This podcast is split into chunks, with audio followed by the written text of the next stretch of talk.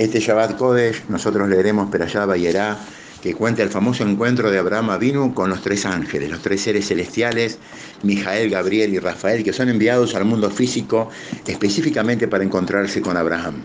Abraham está en el tercer día de su Brit Milá, está convaleciente, seguramente dolorido, sangrando, es una persona de 99 años, está débil. Y está sentado Peta Jaoel, está sentado ansioso en la puerta de su carpa en el desierto, esperando el momento de que pasen transeúntes para poder servirlos y atenderlos. Abraham es Ish es una persona entregada a la, a la, bondad, entregada al prójimo. No es alguien que está esperando que el prójimo venga a golpear la puerta y pedirle lo que necesita, sino que es alguien que sale a la calle a buscar la posibilidad de hacer Gesed, de entregarse a las personas. Los ángeles se acercan a Abraham Avino, Abraham Avino se para en forma rauda, dicen los versículos, Yukachna por favor no pasen delante mío sin recibir mi atención. Voy a tomar por ustedes un poco de agua, porque japa del eje, y toma también, toma lejem, toma pan, y manda a su hijo Ismael a sacrificar un ternero y saca la lengua del ternero, que es la parte más sabrosa, y atiende a los ángeles en forma fantástica.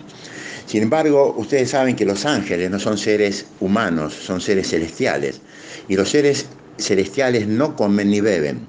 Dicen que los ángeles comen y beben y agradecen a Abraham vino esta acción. Sin embargo, hicieron una puesta en escena, porque en la práctica los ángeles no comen ni beben, sino dice el Midrash que hicieron que comían e hicieron que bebían. Abraham vino se termina dando cuenta de esta situación y se pone muy mal y se enoja con el creador del mundo y le dice, no tuvieron compasión de mí. Soy una persona recién operada, dolorida, débil, anciano. Me hicieron atender seres celestiales que fingían comer y fingían tomar. Todo mi esfuerzo fue en vano. Lastimado y dolorido, Abraham vino, entiende que fue usado para un fin que en verdad no existía, alimentar ángeles. Yo lo consuelo y le dice, no te enojes porque todo esfuerzo que vos haces en algún punto va a tener recompensa.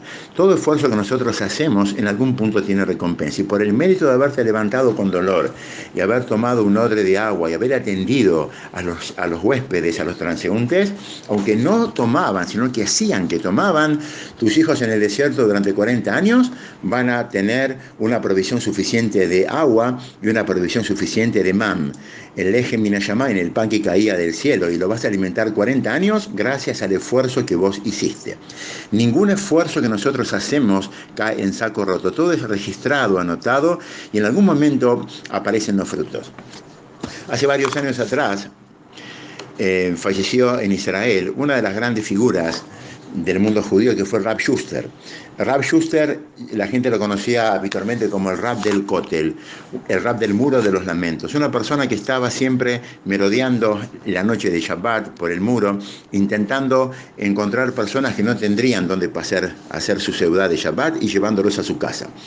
Cuenta Rab Schuster que una vez, entre sus tantas este, invitaciones en las cuales llevaba entre 30 y 40 personas a su casa, abriendo su casa de par en par, tipo Abraham Avinu, él cuenta que llevó a un joven que lo sorprendió con su inteligencia. Rab se sentó al lado de él, empezaron a charlar. Entre tanta gente, Rab quedó absorto por la inteligencia y la capacidad que este joven tenía. Tanto fue así que le preguntó quién era, de dónde venía, dije que era un muchacho americano que pasaba por Jerusalén y iba a volver a Estados Unidos, pero el Rab le pidió si no se animaba a quedarse dos o tres semanas con él estudiando en Ella Torah, la yeshiva que está arriba, atrás del cótel, cerca de Porat Yosef, donde vemos las cúpulas blancas, al lado vemos una yeshiva, Ella Torah que está básicamente entregada a difundir judaísmo entre los círculos más alejados.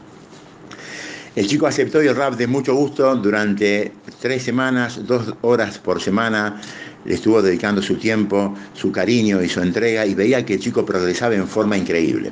Tanto fue así que le pidió que se quede un mes más y él se quedó un mes más y se quedó otro mes más y pasaron tres meses en el cual crecía y estudiaba, crecía y estudiaba. Llegó el momento de partir, cuando, cuando estaba por volver a Estados Unidos, este joven le dijo, Ram, no tengo palabras para agradecerle, pero no puedo estafarlo más.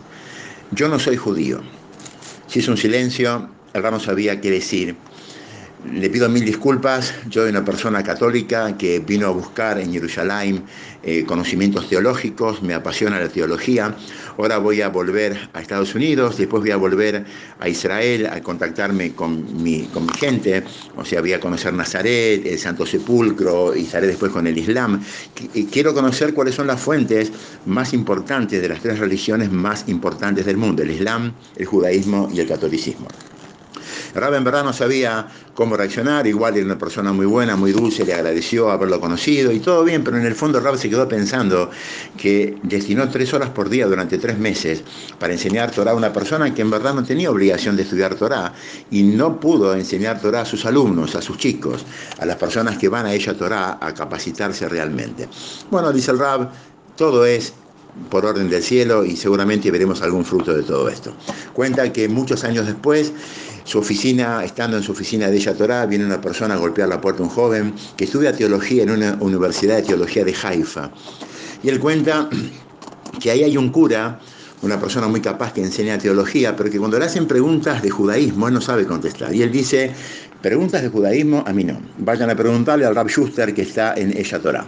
Y así venía un joven y otro joven y otro joven. Llamó tanto la atención de Rab Schuster esta historia que averiguó quién era este cura, este obispo que estaba enviando chicos judíos a ella Torah a preguntar sobre su judaísmo.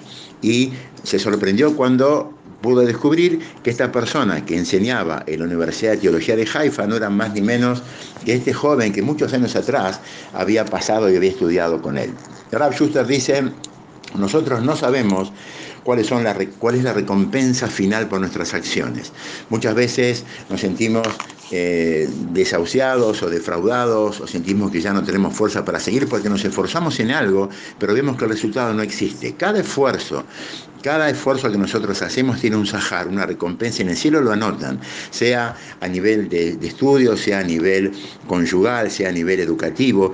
Cualquier esfuerzo que hacemos con nuestros hijos, con nuestras familias, en nuestro estudio, queda anotado y por más que nosotros en el momento no veamos los resultados, esos resultados en algún momento aparecen.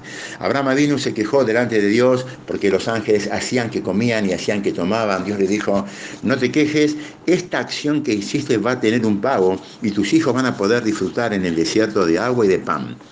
El Rab Schuster se preguntó tres meses regalados a una persona que no tenía, una persona hermosa, pero que no tenía obligación de estudiar Torah. Sin embargo, esto fue el puente para que muchos chicos llegaran a ella Torah y se conectaran con su judaísmo milenario. Cada esfuerzo que nosotros hacemos tiene su recompensa.